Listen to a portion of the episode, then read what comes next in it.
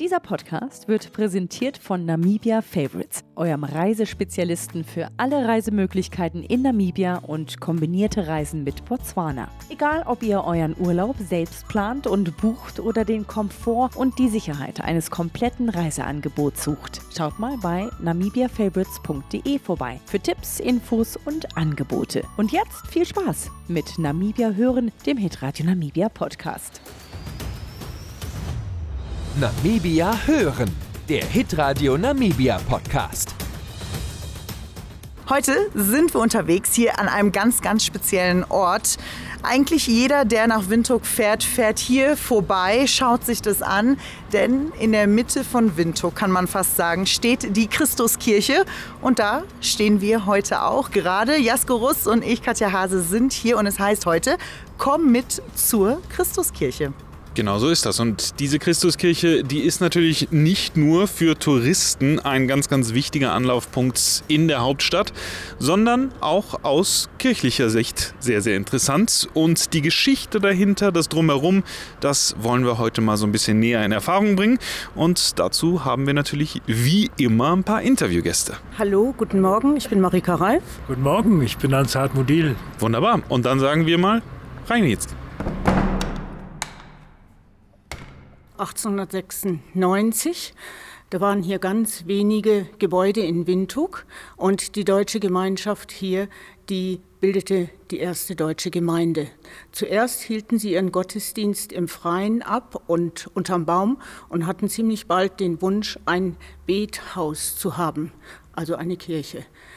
Daraufhin wurde Architekt Gottlieb Rediker beauftragt, eine Kirche zu entwerfen, zu konstruieren und so weiter. Die ersten beiden Entwürfe wurden nicht angenommen, aber der dritte Entwurf wurde dann gut geheißen und so begann der Bau der Christuskirche 1907. Der Bau dauerte drei Jahre und 1910 wurde die Christuskirche von Gouverneur Seitz geweiht. Man muss sich das eigentlich auch mal so vorstellen. Als die Christuskirche gebaut wurde, gab es hier ja noch so gar nichts. Die Steine für die Außenwand, die wurden in einem Steinbruch südlich von Windhoek hergeholt.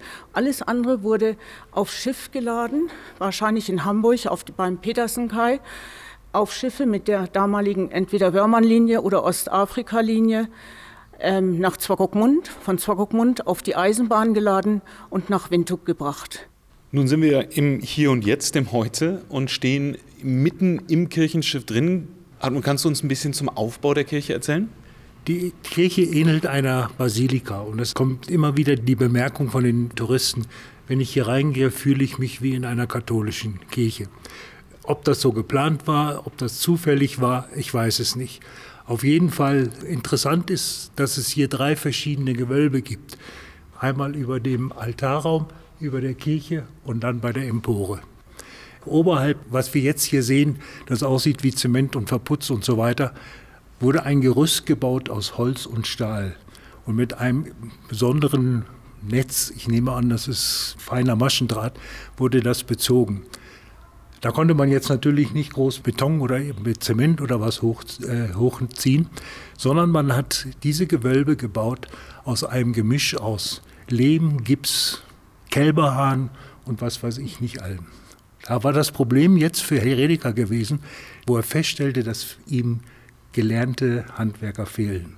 Er selber ist nachher hier oben raufgeklettert auf dieses Gerüst und hat dieses Gemisch selber in diese Maschen geworfen, denn durchs Werfen wurde das kompaktiert und dann hat er es de dementsprechend dann noch äh, fein behandelt. Das war also eine immense Arbeit, die er selber als Architekt äh, dort verrichtet hat. Jetzt stehen wir ja auch hier und man schaut hoch und das Erste, was ich zumindest sehe, sind die wunderschönen bunten Fenster. Haben wir da ein bisschen mehr Geschichte? Wo kamen die her? Wie wurden die kreiert? Ich weiß nur, dass diese Buntglasfenster damals von Kaiser Friedrich Wilhelm II. gespendet wurden und wie gesagt eben auch aus Deutschland hier nach Namibia gebracht. Die Fenster waren zuerst in einem Rahmen aus einer Art Zement oder Kalk, ich weiß es nicht so genau, und wurden also in Holzkisten mit Sägespäne verpackt. Als diese auf der Eisenbahn, einer Dampfeisenbahn, nach Windhoek brachen, fingen diese Kisten Feuer, aber den einzelnen Glas Teilen ist nichts passiert. Weil sie jetzt den Rahmen nicht mehr gebrauchen konnten, wurde ein Stahlrahmen bestellt. Und in diesem Stahlrahmen sind sie dann eingebaut worden. Allerdings seitenverkehrt. Das merkte man dann später und vor ungefähr 30 Jahren fand ein ganz großes Projekt statt, wo dann diese, jede einzelne Glas, Buntglasscheibe von einer Fachfrau aus Deutschland, die selbst mit Hand anlegte und jemand von hier, der also wirklich Ahnung hatte und wusste, was er tut. Und daraufhin wurden alle Fensterscheiben gereinigt und umgedreht. Woran hat man denn gemerkt, dass die falsch rum drinne waren?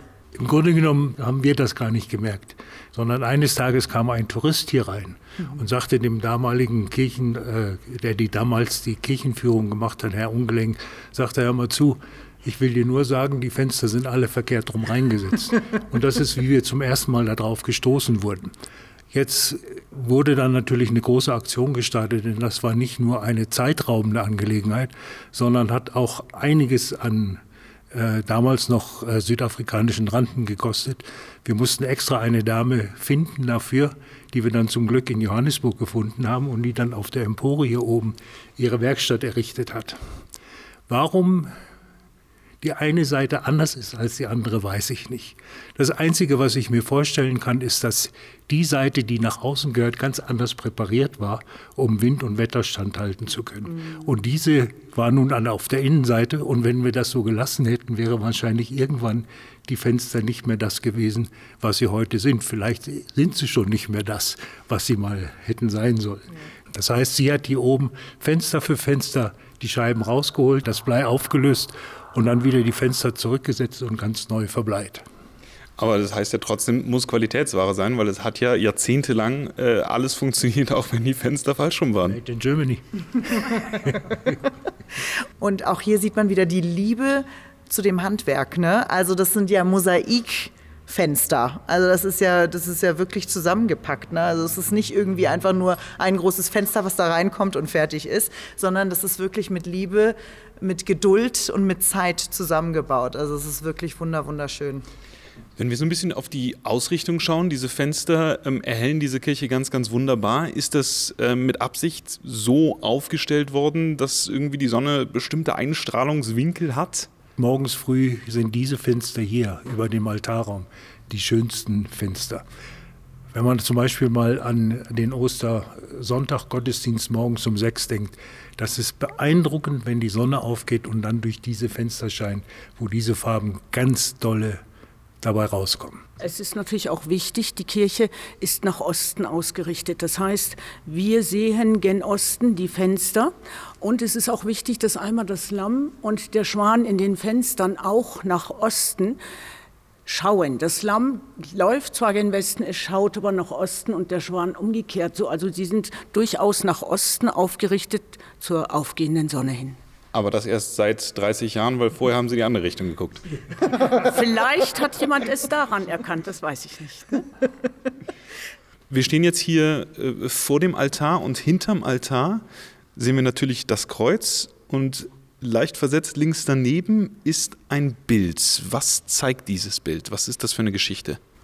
Dieses Bild zeigt die Auferweckung des Lazarus. Es ist ein Gemälde von Rubens. Rubens selbst hat es noch einem Studenten, einer Studentin in Auftrag gegeben, eine Kopie zu machen. Und es ist die einzige Kopie, die besteht. Und das Original ist in Berlin im Krieg verbrannt. Es ist also noch eine wunderschöne, sozusagen ein Gemälde von Rubens, obwohl in Kopie, aber das wir hier haben. Und wie ist das nach Windhoek gekommen? Es war eine Spende der Gattin des Gouverneurs Seitz. Sie hat dann sich natürlich auch hier sehr interessiert für die Kirche, als sie gebaut wurde und hat das Gemälde der Kirche gespendet. Und es bringt uns auch zu der Frage, wer kümmert sich um zum Beispiel jetzt die Christuskirche? Wie geht das weiter? Wie ist das mit der neuen Generation? Ist die neue Generation auch daran interessiert? Wie funktioniert das im Moment? Also die Kirche gehört der Gemeinde. Äh, der Grund und Boden, auf dem diese Kirche steht, hat für eine lange Zeit nie der Kirche oder der Gemeinde gehört, sondern war immer Besitz der EKD, der Evangelischen Kirche in Deutschland. Denen gehörte das. 1889, 90 mit der Unabhängigkeit, wo die Gefahr bestand der Enteignung fremden Eigentums, hat die Gemeinde die Bitte gerichtet, ob sie nicht Eigentümerin dieses Grundstücks werden könnte, weil sie Angst hatten, dass eventuell diese Kirche übernommen wird und dann ist sie für uns verloren. Das wurde dann auch genehmigt und inzwischen steht dieses Gebäude auf dem Namen der Gemeinde.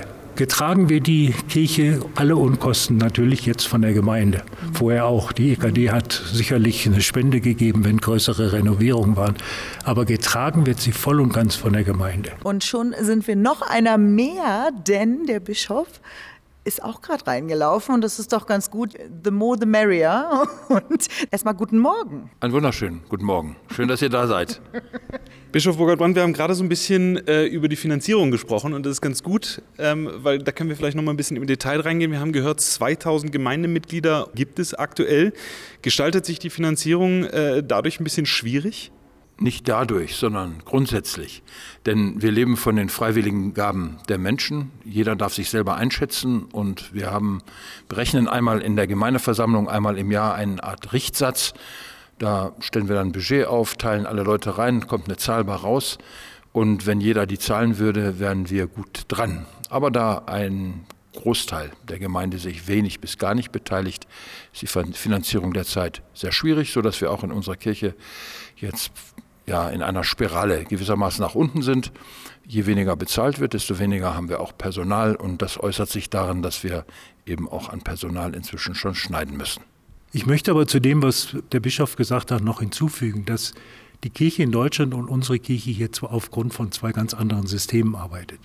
In Deutschland ist es eine Volkskirche. Kirchensteuern werden direkt vom Gehalt abgezogen, solange man noch Mitglied der Kirche ist und dann den Kirchen äh, gezahlt. Bei uns ist es anders. Wir sind eine Freiwilligkeitskirche. Das heißt, wer hier Mitglied der Kirche werden will, muss sich anmelden und muss seinen Gemeindebeitrag zahlen anhand des Richtsatzes, den die Gemeindeversammlung festlegt. Und das ist, wo viele dann auch durch die Masche fallen, die dann plötzlich auftauchen bei der nächsten Konfirmation. Wir wollen unser Kind konfirmieren lassen. Ja, aber ihr seid nicht Gemeindemitglieder, haben wir ja nicht gewusst, denn ich dachte, wir sind automatisch wie in Deutschland. Da entstehen dann solche Probleme dann. Und äh, das macht es dann oft etwas schwieriger. Wir hatten gerade schon mal die Touristen angesprochen ähm, und natürlich nicht nur Touristen, sondern jeder, der in diese Kirche kommt, dem wird auffallen, wenn man reinkommt, auf der rechten Seite befindet sich eine riesige schwarze Tafel die golden beschriftet ist und äh, ganz oben drüber steht ein Schriftzug. Katja, was steht da? Ja, jetzt muss ich lesen. Ne? okay. Denn seit Errichtung der deutschen Schutzherrschaft für Kaiser und Reich gefallene Kameraden sowie den seit dieser Zeit für das Schutzgebiet um das Leben gekommenen deutschen Bürgern, Frauen und Kindern zum ehrenden Angedenken gewidmet von der Schutztruppe und der Bevölkerung dieses Landes. So, und da muss man dann nicht lange nachdenken. Ähm, das wird natürlich zu gewisser Kontroverse führen. Ähm, Hartmut, vielleicht kannst du erstmal so ein ganz kleines bisschen die Hintergründe ja. dieser Tafel und der vielen Namen erklären. Das sind etwa 2000 Namen. Ich habe sie nicht gezählt. Ich nehm, übernehme nur das, was ich gelesen habe. Und zwar sind das Namen von etwa 1893 bis unten in die rechte Ecke 1913. Das sind alle Soldaten, die gefallen sind in dieser Zeit. Das sind alle Frauen, Kinder, äh, Farmer, die ermordet wurden während der Kriege in dieser Zeit. Und diesen Gefallenen, diesen Ermordeten werden auf dieser Tafel gedacht. Das sind natürlich die deutschen Soldaten, die gefallen sind damals. Aber wenn ich das richtig verstehe, ist es auch nur ein Teil dieser deutschen Gefallenen, oder? Ja, das sind insofern ein Teil der deutschen Gefangenen, weil hier nur die Evangelischen sind. Die Katholischen haben in der Kathedrale ihre eigene Tafel. Das ist das eine. Das andere ist, dass auf diesen Tafeln nicht die Gefallenen der Hereros und Namas zum Beispiel erscheinen. Und das ist da, wo Burn of Contention ist, wo die Leute argumentieren, was macht man mit denen.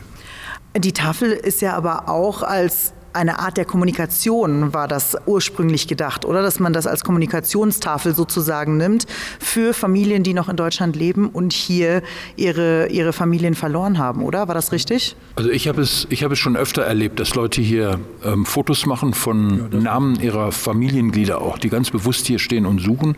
Es kommt nicht so oft vor, aber ja, es gibt Leute, die suchen dann hier nach Verwandten und Bekannten. Ich denke, es ist auch ein Mahnmal gegen Krieg und Totschlag überhaupt. So möchte ich es verstehen, sonst hätte ich dafür wirklich keinen tieferen Sinn, das in einem Kirchengebäude zu haben. Aber es ist für viele, das muss man auch nicht vergessen, der einzige Friedhof, den es gibt. Doch eine ganze Reihe von diesen Gefallenen sind unauffindbar auch irgendwo verloren gegangen, sind in einer Schlacht gefallen, irgendwo in der Wüste nicht mehr aufgetrieben worden, aber man wusste, dass sie weg sind. Diese Namen sind hier ebenfalls aufgeschrieben, so dass es für viele Menschen auch der einzige Ort ist, an dem überhaupt noch dieser Name vorkommt.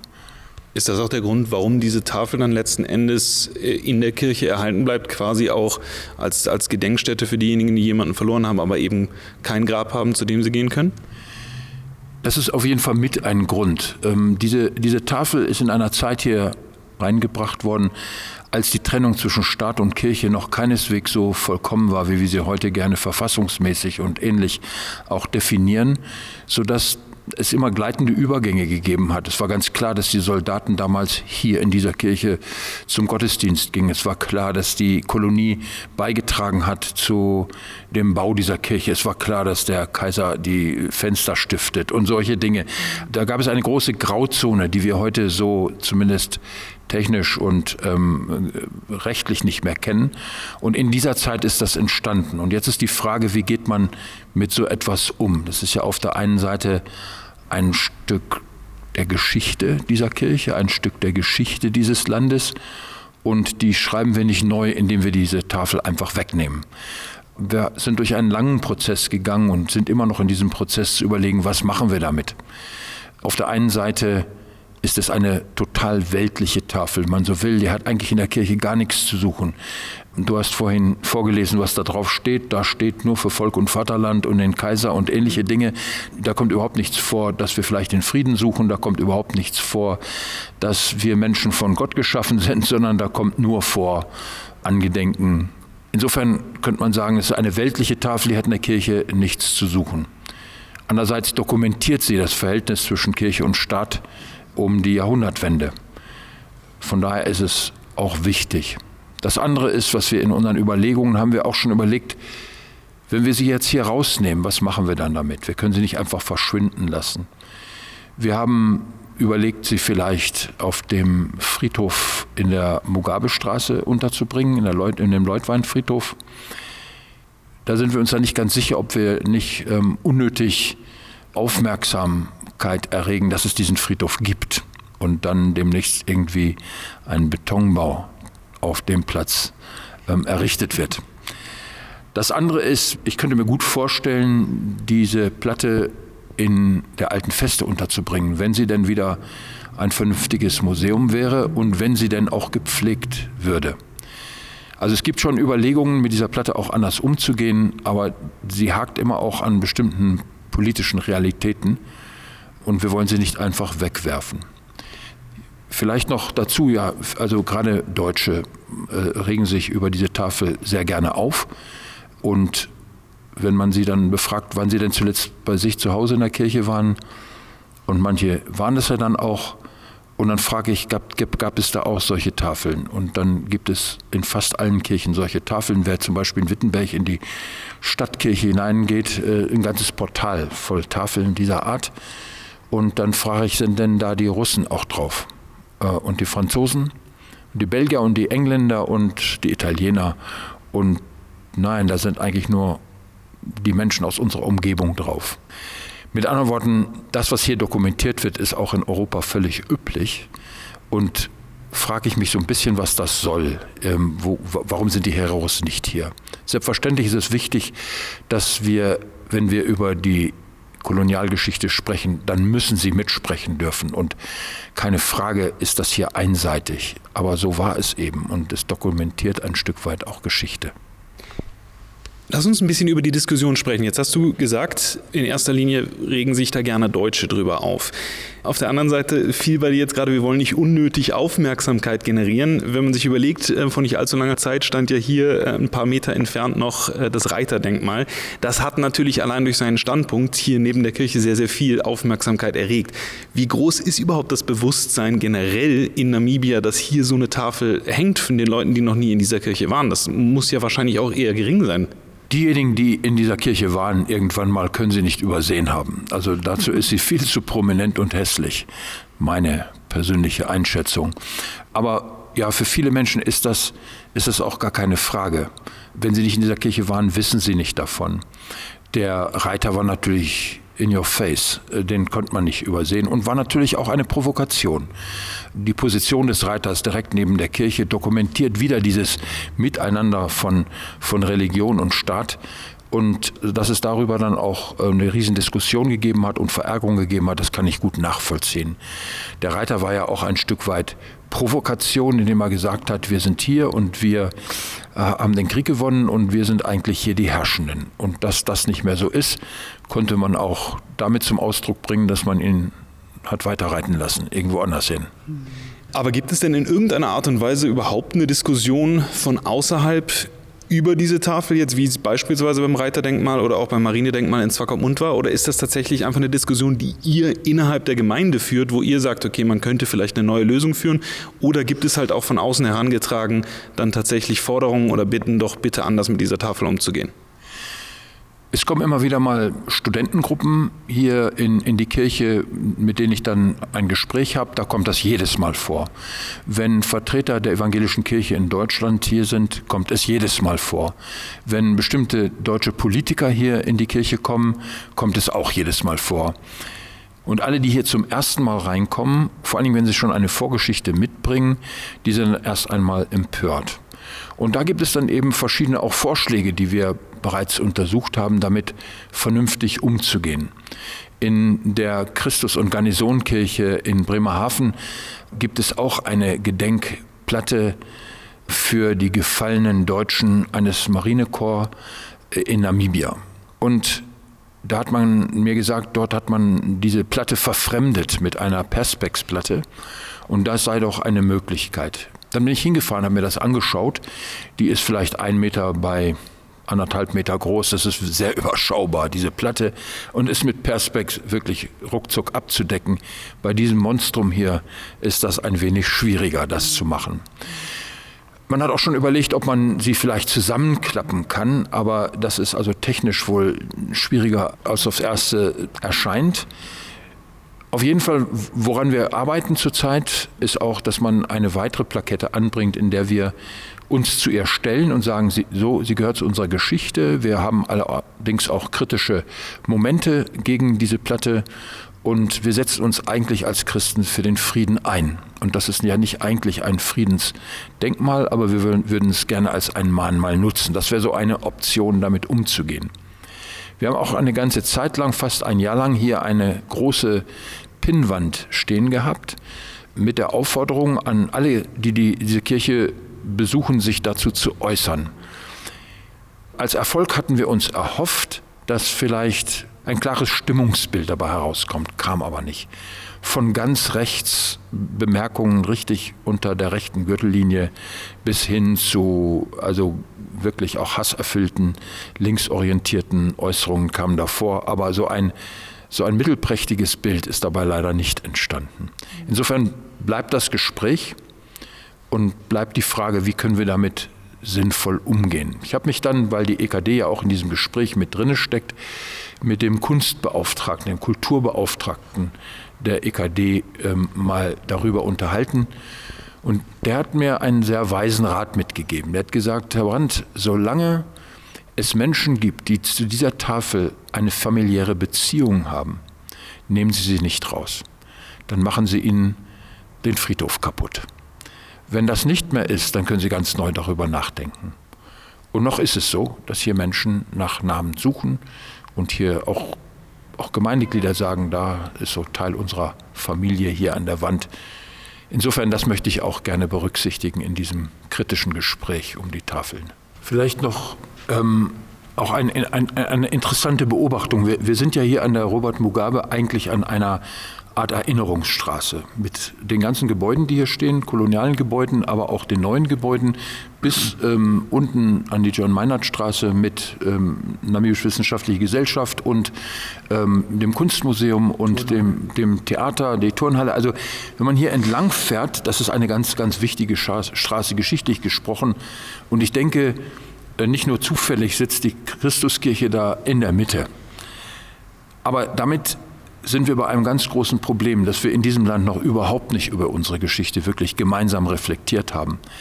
Denn wir haben ja den Reiter eigentlich nur ersetzt mit Noyoma. Damit haben wir die Verbindung zwischen Staat und Kirche in keiner Weise angesprochen. Wir haben nur eine Regierung mit der anderen ersetzt, wenn man es jetzt mal lapidar ausdrücken möchte. Also dieses Gespräch hat noch gar nicht stattgefunden. Wie gehören in so einer Erinnerungsstraße Dinge zusammen, in so einer, ja, in einer so einer Gedächtnisstraße? Das Zweite ist, was mich sehr irritiert als ähm, auch Pfarrer dieser Gemeinde hier, dass ich mich mit dafür eingesetzt habe, dass einige der Gebeine aus der Charité zurückgeführt wurden nach Namibia, weil ich weiß, welch ein, ein Bewusstsein das auch in unserer Bevölkerung gebracht hat und wie wichtig das auch für Menschen unseres Landes sind, die vor allen Dingen aus einer einem animistischen Hintergrund kommen, zu sagen, wir müssen unsere Leute bei uns haben, die müssen auch bei uns beerdigt werden.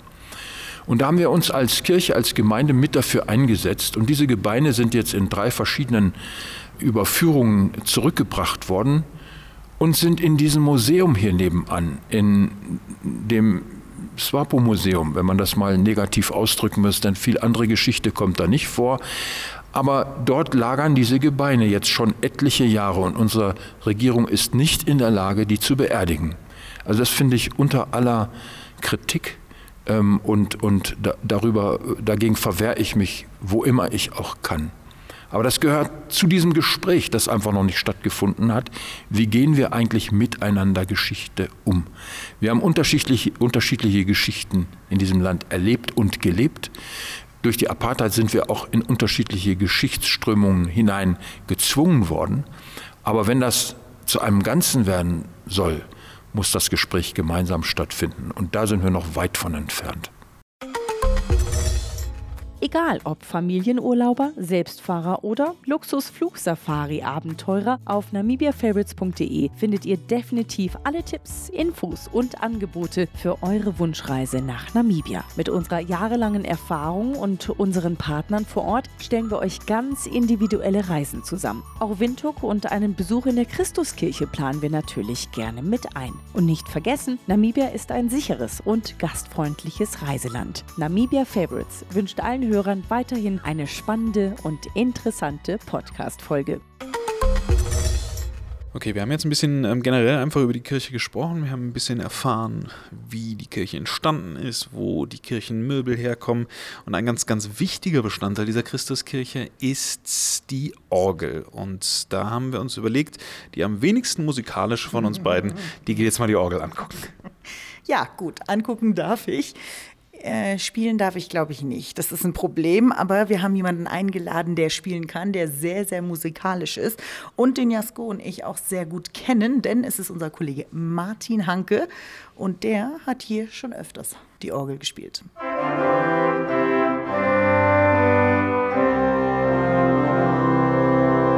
Marika, wir sind ein paar Treppen nach oben geklettert und aus einem ganz, ganz guten Grund, denn wir stehen hier oben, schauen runter auf die Sitzplätze und auf die Kirche, aber hinter uns ist eine wunderschöne Orgel. Erzähl uns ein bisschen über die Geschichte dieser Orgel.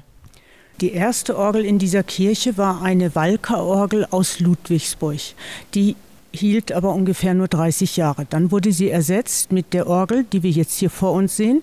Das ist eine Orgel, die von der Firma Söidelücke Orgelbauers aus Südafrika hergestellt wurde. Und sie kommen auch jährlich und warten die Orgel. Diese Orgel hat 19 Register und klingt wunderschön, was wir jetzt hören werden.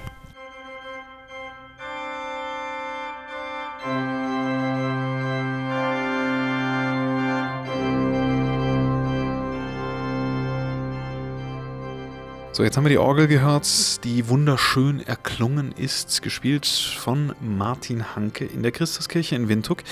Katja, wie sieht es bei dir aus? Kannst du dich noch erinnern, als du das allererste Mal hier warst? Also man muss dazu sagen, ich war ja nicht in Windhoek in der Schule. Ne? Also das heißt, hier die Kirche in Swakop kenne ich eher. Was für mich aber ganz interessant ist, meine Eltern haben hier drinnen geheiratet, vor fast 40 Jahren, glaube ich, inzwischen. Sorry, Mama, Papa. Äh, ich weiß das Datum nicht genau. Aber sie haben beide haben hier drinnen geheiratet. Meine Cousine hat hier drinnen auch geheiratet. Also man verbindet das schon mit sehr speziellen Momenten in der Familiengeschichte. Und wie war es bei dir? Weil ich meine, du bist ja von Deutschland hergekommen. In Deutschland sind die Kirchen vielleicht auch ein Tick pompöser als hier. Wie war das, wo du das erste Mal hier reingelaufen bist? Also ich muss dazu sagen, ich bin Protestant und in der katholischen Kirche groß geworden, weil ich als Kind in Deutschland immer im Kirchenchor war. Und dann wow. bin ich nach Namibia gekommen und habe mir gedacht, auch hier muss ich in den Chor eintreten. Habe ich dann auch gemacht in den fantastischen Cantara Audire.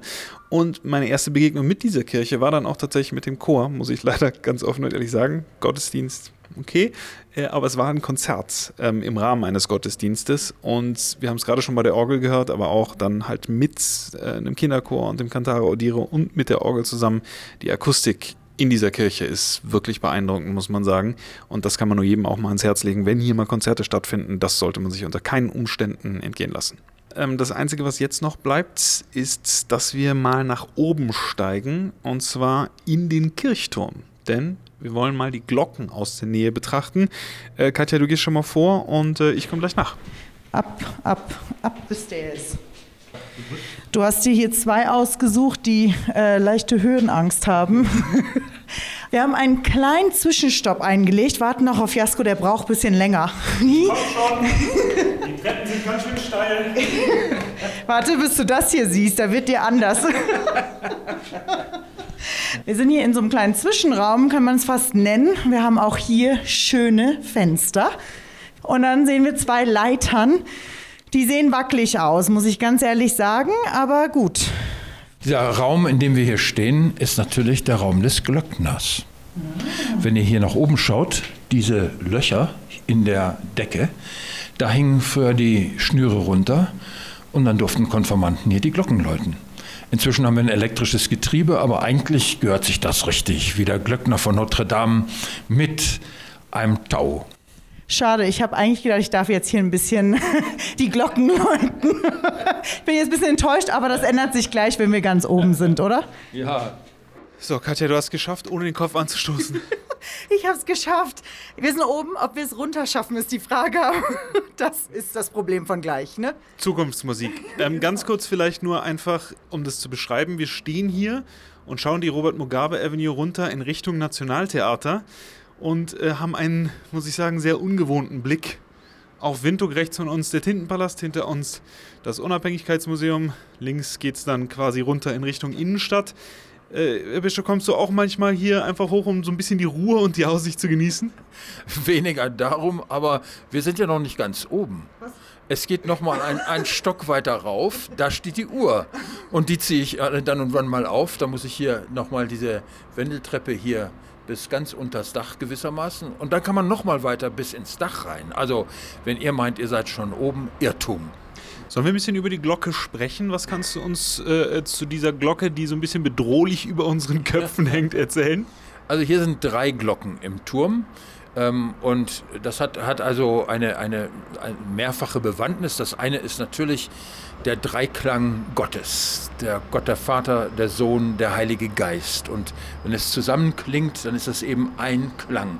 So gewissermaßen ein Bild für Gott, ein musischer, ein Klangbild für Gott. Aber diese Glocken haben, die übrigens in Apolda in Deutschland gegossen wurden und dann per Schiff hierher gefrachtet wurden und ebenfalls mit Schnur und Kette hier raufbuxiert wurden, diese Glocken haben eine Inschrift, der Engelsruf der Weihnachtsgeschichte steht hier, wenn ihr könnt gleich mal schauen, hier oben eingedruckt. Ehre sei Gott in der Höhe, das ist die ganz große Glocke, Ehre sei Gott in der Höhe, die mittlere Glocke Friede auf Erden und dann die kleine Glocke, die so klein nun auch wieder nicht ist, ganz oben und den Menschen sein Wohlgefallen. Mit anderen Worten, dieser Engelsruf, dieses, dieser Engelsgesang, Gloria in excelsis Deo, der klingt jedes Mal an, wenn die Glocken erklingen, zum Gottesdienst einladen oder auch das Mittagsgeläut um zwölf ähm, erinnert daran, dass ähm, Gott zu uns gekommen ist und zu uns kommt. Und das wollen die Glocken gewissermaßen hier über die ganze Stadt hinaus äh, posaunen oder klingen lassen. Okay, bevor wir uns äh, todesmutig noch eine Etage weiter nach oben trauen, ich habe mir das gerade angeguckt, ich bin mir nicht so ganz genau sicher, ob ich da mitgehe, äh, werden wir einmal ganz kurz die Glocke natürlich auch läuten, äh, denn die lässt sich auch manuell läuten.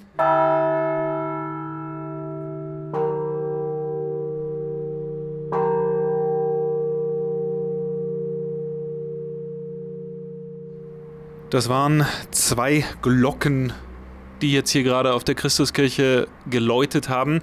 Wir haben äh, uns überlegt, ob wir noch eine Etage weiter hochgehen. Dann haben wir gesehen, ähm, wie diese Leiter aussieht und haben uns dann mal dagegen entschieden. Äh, stattdessen können wir vielleicht noch ganz kurz ein bisschen über die Wartung der Glocken reden. Ähm, wie funktioniert das? Das sind ja riesige Apparate hier. Also die Wartung betrifft natürlich die Mechanik, jetzt nicht die Glocke selbst, aber die Glocke ist aufgehängt in einer Lederfassung, damit sie schwingen kann. Und da muss man immer wieder die, die Schrauben nachziehen, sicher sein, dass das Leder noch sitzt. Das Leder muss eingeölt werden. Wenn das ähm, porös wird und bricht, dann zischt beim Läuten hier die, der Klöppel ähm, raus. Darum ist auch hier hinter dir, also nach, zur, zur Stadt hin, also zum Parkplatz hin, sind auch äh, nach Gerüst ist nachgerüstet worden mit, mit einem ähm, Eisengitter, damit der Klöppel dann nicht hier unter die Menschenmasse fällt. Das ist einmal tatsächlich passiert. Ähm, bei einem Gottesdienst, nach einem Gottesdienst ist der Klöppel, ähm, hat sich losgelöst und ist dann zwischen die Menschen gefallen und Gott sei es gedankt, hat niemanden getroffen. Und wenn man sich denkt, wie lange die schon hier hängen und wie viel die schon miterlebt haben und gesehen haben von Windhoek, ist es schon, schon nicht ohne. Ne? Also es ist äh, echt eine lange Zeit und immer noch in super Verfassung. Die einzigen, die sich ein bisschen gütig getan haben, waren die Vögel. Ja. Und man sieht so ein paar Absplitterungen. Ganz unten kommt das einfach durch die Schwingung, wenn der Klöppel da immer dran klopft. Genau. Genau, man sieht genau, wo der Klöppel gegenschlägt. Dort ist es, nutzt es schon ab, aber minimal. Ich meine, das ist jetzt 100, 110 Jahre äh, dass dieser Klöppel da drauf schlägt und das ist wirklich minimal, was sich da verändert. Zunächst einmal glänzt es nur, aber dann natürlich, Abnutzung ist bei jedem, jeder Materialie irgendwann auch dran. Gut, dann darf sich ja Polder vielleicht in den nächsten 100 bis 200 Jahren auf eine neue Bestellung freuen, aber bisher stehen die Glocken Eher oder hängen nicht. die Glocken noch sehr gut. Eher nicht. Ja. Gut, ähm, da wir uns ja entschieden haben, ähm, den Weg nach ganz oben nicht anzutreten, äh, geht es für uns, glaube ich, wieder nach unten. Dann fange ich einfach mal an. Ich fange euch unten auf. Nach dem Adrenalinstoß da oben im dritten Stockwerk müssen wir uns erstmal setzen. Der Jasko hat sich nochmal den Bischof geschnappt und die beiden haben sich zurückgezogen und dann habe ich gedacht, ja, dann mache ich das doch auch. Und der Hartmut und ich, wir setzen uns hier auf die alten Bänke und ich finde immer, wenn man sich als solches sowieso, wenn ich in eine Kirche reinkomme, ist es für mich erstmal ein Gefühl von Ankommen. Man hat ein Gefühl von Frieden irgendwie. Und so ist es hier auch. Und wir sitzen auf diesen Bänken und ich frage mich nur, wie viele Leute schon auf diesen Bänken gesessen haben, wie viel Halt diese Bänke schon Menschen gegeben haben, seit es die Christuskirche gibt. Also es ist ein wirklich schönes Stück Geschichte. Und um Geschichte geht es auch bei dem Gespräch von Hartmut und mir. Denn Hartmut, deine Familie kam ursprünglich als Missionare nach Namibia, richtig? Das ist richtig. Mein Urgroßvater Philipp Diel kam 1867 als Missionar nach Otjimbingwe. Otjimbingwe war damals so ein bisschen das Zentrum der Missionsarbeit gewesen.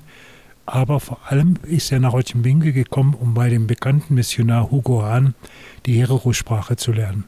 Denn zu dem Zeitpunkt konnte man keine Missionsarbeit machen, wenn man nicht die, äh, die Sprache der Einheimischen wirklich auch verstehen konnte, lesen und schreiben konnte. Und da ist er dann 1867 hingekommen, um diese Spracharbeit, äh, dieses Sprachstudium zu machen. Er wurde dann später versetzt nach Okahania als Stationsmissionar da. Selbst Okahania ist ein geschichtsträchtiger Ort für die Mission weil die ersten beiden Missionare, die nördlich Windhugs, äh, in das Gebiet nördlich Windhugs gezogen sind, nämlich Karl Hugo Hahn und Heinrich Kleinschmidt, dort ihre erste Missionsstation errichtet haben. Und äh, laut den Erzählungen von deinen Familien, wie war das für die Familie in dieser Zeit hier aufzuwachsen? Ich glaube, man muss diese Schwierigkeiten in zweierlei Hinsichten sehen. Das eine ist das ganz normale tägliche Leben. Das normale tägliche Leben war natürlich äußerst schwierig. Es kam nicht um die Ecke ein Spar- oder ein Jobreit, wo man mal schnell einkaufen konnte, sondern man musste alle Vorräte aus Kapstadt mitbringen. Wenn da keine Vorräte mehr waren, dann musste man sich eben mit irgendwas anderem behelfen. Man hat selber Gärten angelegt, was natürlich auch nur dann möglich war, wenn da genügend Wasser war, um diese Gärten zu bewässern. Das andere ist natürlich das mehr geistliche und christliche.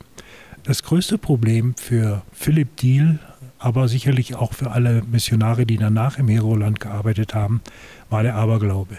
Der Glaube an die Götter. Wie war das für eure Familie? War, war der Glaube immer auch weitergehend etwas, wo auch dein Vater vielleicht drin gearbeitet hat? Oder wie, wie kann ich mir das vorstellen? Mein Großvater, also der Sohn von Philipp Diehl, ist auch Missionar geworden.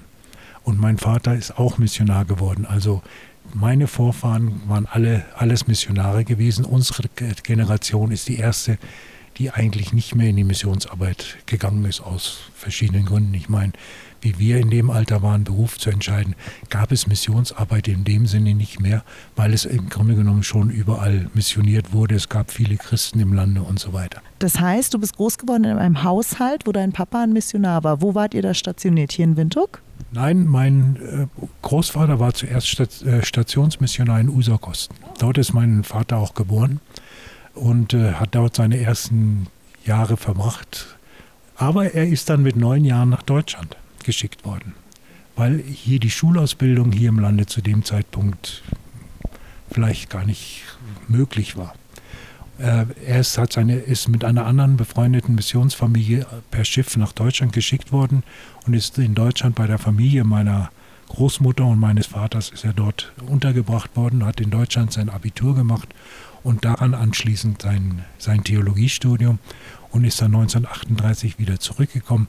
Seine Eltern waren zu dem Zeitpunkt waren sie Stationsmissionar in Karibib gewesen, also Usakos, Karibib, Okahanja sind so eigentlich so traditionell die, die Deal-Plätze, wo wir äh, gelebt haben, die Deal-Familie gelebt hat. Und wann hat die Deal-Familie sich dann in Windhoek zu Hause niedergelassen? Mein Vater ist 19, was war das, 39 interniert worden. Interessant nur in dem Zusammenhang, er ist interniert Wochen, sechs Wochen bevor meine zweitälteste Schwester geboren ist. Das heißt, er hat seine Tochter erst gesehen, als sie sechs Jahre alt war, als meine Mutter mit ihr nach Johannesburg fahren durfte und sie dort ihren Vater zum ersten Mal dann gesehen und kennengelernt hat. Diese sechs Jahre hat er in Südafrika verbracht und ganz zum Schluss, als die Internierung, das eigentlich mehr eine Hausinternierung war, hat er bei bekannten Missionaren in, in Johannesburg gelebt, hat dort auch mit Dienste übernommen und ist von dem Missionar äh, mit ein, ja, mit eingeführt worden in die Missionsarbeit, in der er tätig war. Es war, glaube ich, ein, ein Hermannsburger Missionar gewesen und kam somit in verschiedene Gemeinden in Südafrika bis hoch nach Limpopo heute und so weiter. Bis er dann 1947 aus, dem, aus der Ernährung entlassen wurde. Er wurde dann 1947, glaube ich, auch, oder war es Beginn, Anfang 1948, hat er das Präsesamt der Rheinischen Mission von Dr. Fedder übernommen, der in Okahania gelebt hat, weil man stellte fest, dass es wahrscheinlich besser wäre, wenn der Präses der Rheinischen Mission in Windhoek wohnt, wo alle Behörden gesessen haben. Das war ein leichter, hier mal schnell zum Tintenmalast zu fahren, um irgendwelche Sachen zu klären, als von Okahania hierher zu fahren. Somit sind wir also 18, 1949 nach Windhoek umgezogen und haben dann all die Jahre hier in haben, haben meine Eltern hier in Windhoek gelebt, bis kurz vor ihrer Pensionierung äh, oder sagen wir mal bis kurz nach der Selbstständigwerdung der Kirche hier, der evangelisch-lutherischen Kirche in der Republik Namibia. Vielleicht muss ich noch dazu sagen, mein Vater hat die Herero-Sprache gesprochen, als ob das seine Muttersprache ist. Und sein Lebenstraum war eigentlich, die Bibel in die Herero-Sprache zu übersetzen. Teile waren bereits übersetzt worden, aber nicht die ganze Bibel. Und das war sein Lebensziel gewesen, diese Bibel ins Herero zu übersetzen. Dazu ist er dann wieder zurück nach Okahania gezogen und in dem Haus, äh, in dem Dr. Fedder früher gewohnt hat, da wurde das Übersetzungsbüro eingerichtet. Mein Vater alleine hat das nicht gemacht, sondern er hatte ein Team dabei gehabt mit äh, einem Herero-Lehrer und einem katholischen Priester, der aber nicht eingesegnet wurde als Priester. Mit denen hat er äh, diese Bibel ins Herero übersetzt. Das ist natürlich ein langwieriger Prozess.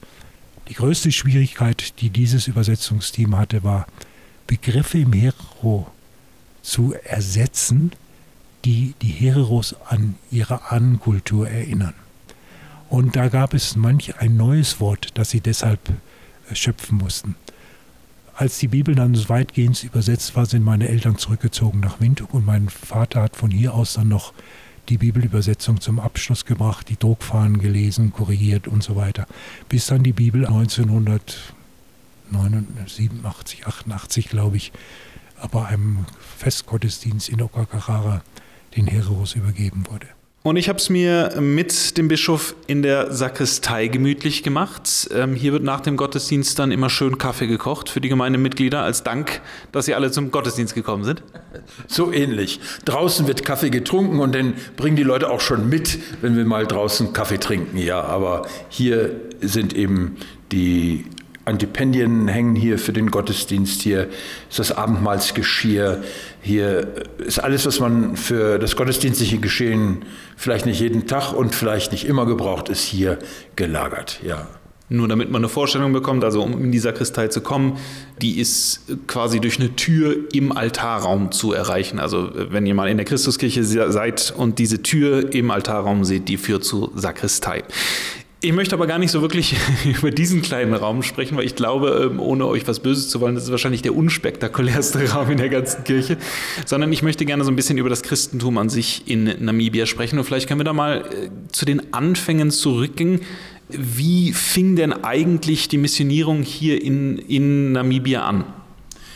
Die Missionierung in, in Namibia fing an über Südafrika. Südafrika hatte bereits die, die Herrenhutter-Mission, aber auch London Mission Society. Und die sind Anfang des 19. Jahrhunderts über den Oranje in das Gebiet, das heute eben Namibia ist. Und insofern waren die ersten Missionare hier im Land London Mission Society, Missionare, aber auch mit, auch mit deutschsprachigen Missionaren. Die haben aber sehr bald die Weite des Landes entdeckt und, und waren weder finanziell noch personell in der Lage, das zu machen. Und haben dann über die Kontakte eben mit den deutschen oder deutschsprachigen Missionaren, die sie hatten, die rheinische Mission dazu geholt. Insofern kam dann schon spätestens Mitte des 19. Jahrhunderts, schon ein bisschen davor, die rheinischen Missionare hier ins Land und waren hauptsächlich zuständig im Süden im zentralen Gebiet des Landes und sagen wir mal bis so an den Waterberg in etwa. Grob gerechnet dann natürlich bis zur Küste hin, da sind sie ja alle irgendwie gelandet und Otjimbingwe äh, ist zum Beispiel ein wichtiger Ort in der Missionsgeschichte der rheinischen Mission. Aber schon sehr bald haben auch die rheinischen Missionare gemerkt, dass das Land groß ist und weit ist und haben dann gegen Ende des 19. Jahrhunderts über Beziehungen ins Baltikum dann die finnische Mission eingeladen, auch eine lutherische Mission. Und so kamen dann die Finnen in das Nord, in Norden des Landes in das sogenannte Ovambuland und sind bis heute die Verbindungen der Elsen, der evangelischen lutherischen Kirche in Namibia, oben im Norden ganz stark zu der, zu der finnischen Kirche. Selbstverständlich kamen dann im Laufe der Zeit auch andere dazu, etwa die katholische Kirche, die Methodisten, die Anglikaner, also von den großen auch anglophonen oder auch internationalen Gruppierungen und, und Denominationen sind dazugekommen. Wir wollen vielleicht ganz kurz mal bei den lutherischen Glaubensrichtungen bleiben. Du hast gerade die L10 angesprochen. Wie ist denn innerhalb Namibias heutzutage die Beziehung innerhalb der lutherischen Gemeinden? Also aus der rheinischen Mission entstand die ELCRN mit der Republik in Namibia. Es sind also die Nachfahren gewissermaßen der, der rheinischen Mission, sind um 1960 herum, kurz davor, als Kirche ähm, sich äh, unabhängig erklärt. Das gleiche mit der Elsen, die früher Elok hieß, die evangelische lutherische Ovambo-Kavango-Kirche. Die hat sich ebenfalls um die gleiche Zeit dann als Kirche etabliert und zur gleichen Zeit hat auch die deutschsprachige Gruppe, die ja nicht aus der Mission, sondern aus der Siedlergemeinschaft entstand, sich als Kirche etabliert, sodass zu der gleichen Zeit in etwa die drei lutherischen Kirchen ähm, ja, sich als Kirchen formiert haben. Und seit Anfang an gab es Gespräche miteinander, Fragen der Zusammenarbeit, Fragen der Vereinigung. Und das ist eine wilde Geschichte äh, des Hin und Her, geprägt durch die Apartheidszeit, geprägt durch noch kolonialistische Vorstellungen, geprägt durch alles Mögliche. Da ging es mal besser, mal weniger. Ich denke, der Höhepunkt unseres Zusammenspielens und Zusammenseins war, dass wir gemeinsam 2017 die Vollversammlung des Lutherischen Weltbundes hier in Windhoek ausrichten konnten. Nun hast du die deutsche evangelisch-lutherische Kirche angesprochen. Auf der anderen Seite gibt es natürlich im Land auch die Katholiken, die wir auch schon angesprochen haben. Ähm, und auch da gibt es natürlich unter der deutschsprachigen Bevölkerung ähm, noch zahlreiche Mitglieder. Gibt es da irgendwie auch über diesen Graben hinweg äh, Zusammenarbeit? Also zunächst mal habe ich die, die Lutheraner oder haben wir die Lutheraner hervorgehoben, weil sie tatsächlich den größten Prozentsatz der Christgläubigen in diesem Land ausmachen. 64 Prozent aller, die irgendwie zu einer Kirche gehören, gehören zur lutherischen Kirche. Insofern ist sie, sagen wir mal, der größte Rollenspieler, wenn man so will, hier im Land. Aber es gibt schon seit vor der Unabhängigkeit den CCN, den Christian Council of Namibia. Zu der gehören eine ganze Reihe von Kirchen dazu. Und das ist das Forum, auf dem wir gemeinsam arbeiten. Dort sind wir lutherischen Kirchen vertreten, aber eben auch die Katholiken, die Methodisten, die Anglikaner, von den Pentakostalen gehören da dazu. Da sind wir eine größere Gemeinschaft und haben dort auch eine gemeinsame Stimme. Wir machen gemeinsame Projekte und vor allen Dingen auch in der Öffentlichkeit, sagen wir mal im Gespräch mit der Regierung, in der Auseinandersetzung mit dem Staat, sind wir einer der wichtigen, sagen wir mal, Gesprächsforen für die Kirche äh, in der Öffentlichkeit. Nun haben wir gehört, 2000 Mitglieder zählt die Gemeinde aktuell. Ich meine, das sind ja trotzdem noch ziemlich hohe Zahlen. Wenn man sich anschaut, wie groß die Zersplitterung in Namibia von den verschiedenen Kirchen, von den verschiedenen Gemeinden ist, müsstet ihr doch eigentlich nach wie vor ähm, eine, sehr große, eine sehr große Gemeinde eigentlich sein, oder? Also die Zahlen liegen ein wenig niedriger. In dem Kern derjenigen, die die Kirche finanzieren, die die Kirche aufrechterhalten, sind das schon wesentlich weniger Menschen. Und da sind wir bei weitem keine große Gemeinde. Wenn man schaut, was andere Gemeinden auch jetzt innerhalb der DELK, also unserer deutschsprachigen evangelischen lutherischen Kirche sind, dann hat man eine Gemeinde Malter Höhe, die sehr aktiv ist mit neun Familien. So klein oder eben auch eine ja, verschwindend kleine Gemeinde in Utscho, aber auch ein paar Familien, die halten zusammen und die treffen sich noch. Und ich denke, dass Windhoek und Zwogermund ebenfalls auf dem Weg sind, eher klein, aber fein, als jetzt groß und flächendeckend zu sein. Nun hatten wir vorhin auch gehört, dass einer der größten Kostenpunkte für euch tatsächlich Autos und Sprit sind. Du hast die verschiedenen kleinen Gemeinden jetzt angesprochen. Natürlich wird jeden Sonntag hier in der Christuskirche Gottesdienst gefeiert, aber eine Besonderheit in Namibia sind die sogenannten Farmgottesdienste. Das heißt, ihr fahrt natürlich auch im Land rum und besucht diese jeweiligen kleinen Gemeinden. Kannst du uns ein bisschen äh, erzählen, wie so ein Farmgottesdienst dann tatsächlich abläuft? Ist das dann noch so, wie bevor die Kirche hier entstanden ist, unterm Baum tatsächlich? Also das ist unterschiedlich, aber ja, ich bin jetzt persönlich zuständig für einen Teil des Kommers Hochlands. Da habe ich also meine Gemeindeglieder, die ich dort besuche. Und wenn da ein Farmgottesdienst ist, also zunächst einmal wird dann die ganze Community eingeladen. Die ist dann nicht nur deutschsprachig, es kommen auch mal englischsprachige dazu, afrikanischsprachige dazu.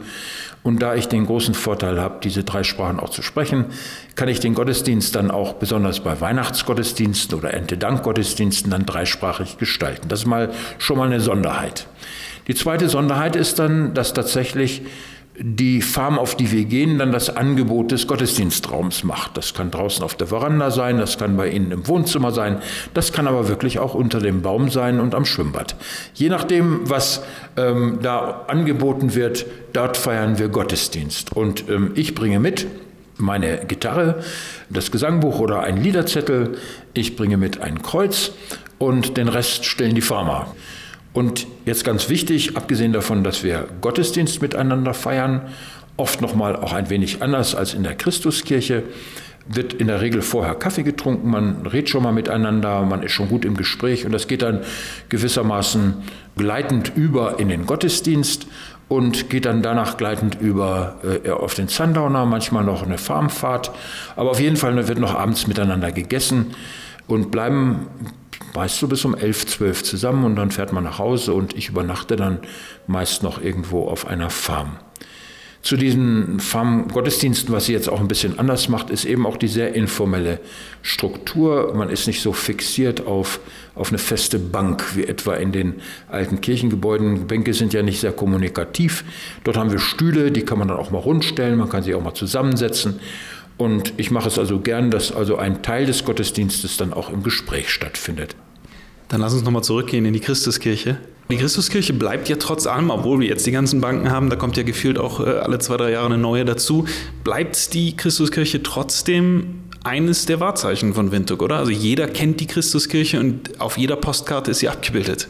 So ist es. Sie ist Wahrzeichen der Stadt, aber sie ist auch Wahrzeichen des Landes. Schau mal auf, wie viel Werbung äh, zurückgreift auf diese Christuskirche. Sie ist schon ein, ein Wiedererkennungsmerkmal und ich, wir merken das auch an den Touristen. Wenn sie nach Winto kommen, sind sie sehr, enttäuscht, wenn unsere Kirche geschlossen ist und sie nicht rein können. Sie ist jetzt ist jetzt meine, meine persönliche Meinung, sie ist von draußen schöner als von drinnen, weil einfach dieser Stein, dieser, dieser Naturlook der Kirche, den finde ich besonders schön. Und wie es gelungen ist, sagen wir mal, europäische architektonische Kunst mit namibischem Stein zu verbinden und auch zu integrieren, etwa der Eingang mit Carrera-Marmor aus Italien und darum eben Sandstein aus, aus Namibia, das finde ich gelungen. Das macht mir also vom, einfach von einem Kunstempfinden her am meisten Spaß. Jasko, das war so viel Geschichte, namibische Geschichte, deutsche Geschichte, persönliche Geschichten, die wir hier erfahren durften heute. Und ich muss sagen, es war sehr, echt schön. Also ich habe sehr, sehr viel dazugelernt. Ja, was äh, so eine Kirche alles an Hintergrund und ja, Geschichten äh, enthält, das ist wirklich faszinierend. Und da kann man nur wieder betonen, ich meine, es ist schon so ein Touristenwahrzeichen und so ein Magnet für Touristen, aber ich glaube auch für die Locals hier, es lohnt sich mal nochmal so ein bisschen tiefer einzutauchen und einfach die ganzen Details nochmal sich ein bisschen genauer anzuschauen. Idealerweise natürlich auch im Rahmen eines Gottesdienstes, wie wir gelernt haben, aber äh, auch insgesamt einfach, wenn die Möglichkeit besteht, die Kirche sich nochmal anzuschauen, ähm, es lohnt sich hundertprozentig. Dem kann ich nur zustimmen, vor allem wenn ihr da seid und ihr geht zu einem Gottesdienst, dann hört ihr die Orgel auch gleich mit und man bekommt das ganze Gefühl nochmal mit dazu. Und da bleibt uns eigentlich nur noch zu sagen, das war's für heute. Komm mit zur Christuskirche. Genau, wenn euch der Podcast gefallen hat, dann lasst uns gerne fünf Sterne da und abonniert Namibia hören. Gerne natürlich auch weiterempfehlen. Und damit sage ich Danke, Katja. Danke, Jasko. Und danke an die Christuskirche. Und wir freuen uns aufs nächste Abenteuer. Namibia hören. Der Hitradio Namibia Podcast. Komm mit zur Christuskirche wurde präsentiert von Namibia Favorites. Wenn euch die Erfüllung eurer Reiseträume und eine individuelle, entspannte Reiseplanung mit professionellen Ansprechpartnern wichtig ist, dann meldet euch doch mal bei uns für ein passendes Reiseangebot. namibiafavorites.de